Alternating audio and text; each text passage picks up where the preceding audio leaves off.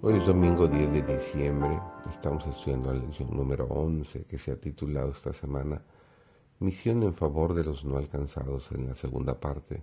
Su servidor, David González, nuestro título de hoy es Misión a regiones más alejadas. Cristo dijo en Juan 17, 18, Como tú me enviaste al mundo, también los he enviado al mundo. Cada alma que Cristo ha rescatado está llamada a trabajar en su nombre para la salvación de los perdidos.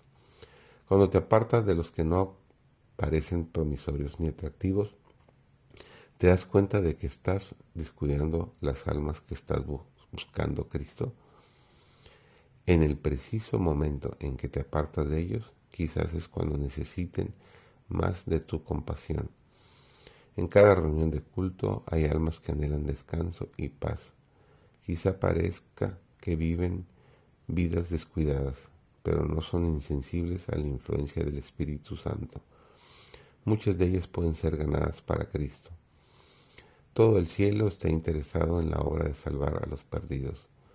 Los ángeles velan con sumo interés para ver quién dejará a las noventa y nueve y saldrá en la tempestad, la tormenta y la lluvia al árido desierto para buscar la oveja perdida.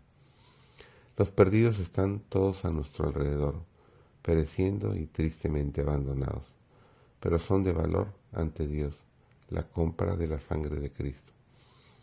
Cuando os dedicáis a esta obra, tenéis compañeros invisibles para los ojos humanos. Los ángeles del cielo estaban al lado del samaritano que atendió al extranjero herido y están al lado de todo aquello que prestan servicio a Dios ministrando a sus semejantes. Y tenéis la cooperación de Cristo mismo. Él es el restaurador. Y mientras trabajéis bajo su dirección, veréis grandes resultados. Cristo está tratando de elevar a todos aquellos que quieran ser elevados a un compañerismo consigo, para que podamos ser uno con Él, como Él es uno con el Padre nos permite llegar a relacionarnos con el sufrimiento y la calamidad a fin de sacarnos de nuestro egoísmo. Trata de desarrollar en nosotros los atributos de su carácter, la compasión, la ternura y el amor. Aceptando esta obra de administración, nos colocamos en su escuela, a fin de ser hechos idóneos para las cortes de Dios.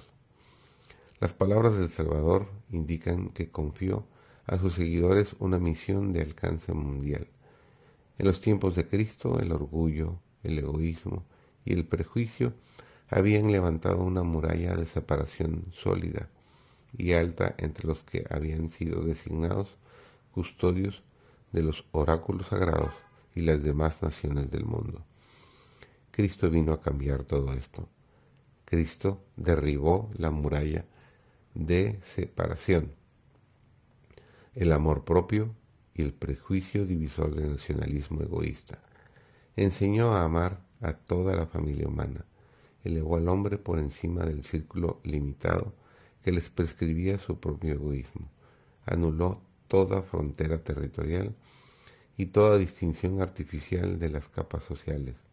Para él no había diferencia entre vecinos y extranjeros, ni entre amigos y enemigos nos enseña a considerar a cada alma necesitada como nuestro prójimo y el mundo como nuestro campo.